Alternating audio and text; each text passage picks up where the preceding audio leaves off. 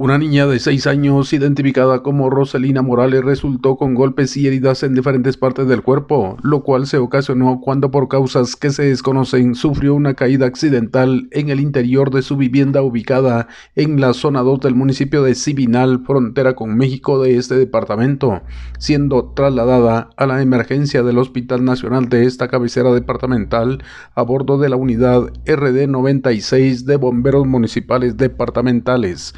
Desde Emisoras Unidas en San Marcos, informa José Luis Vázquez, primera en noticias, primera en deportes.